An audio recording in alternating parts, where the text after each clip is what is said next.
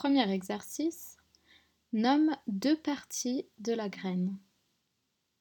Deuxième exercice. À ton avis, de quoi la graine que tu as plantée a-t-elle besoin pour pousser?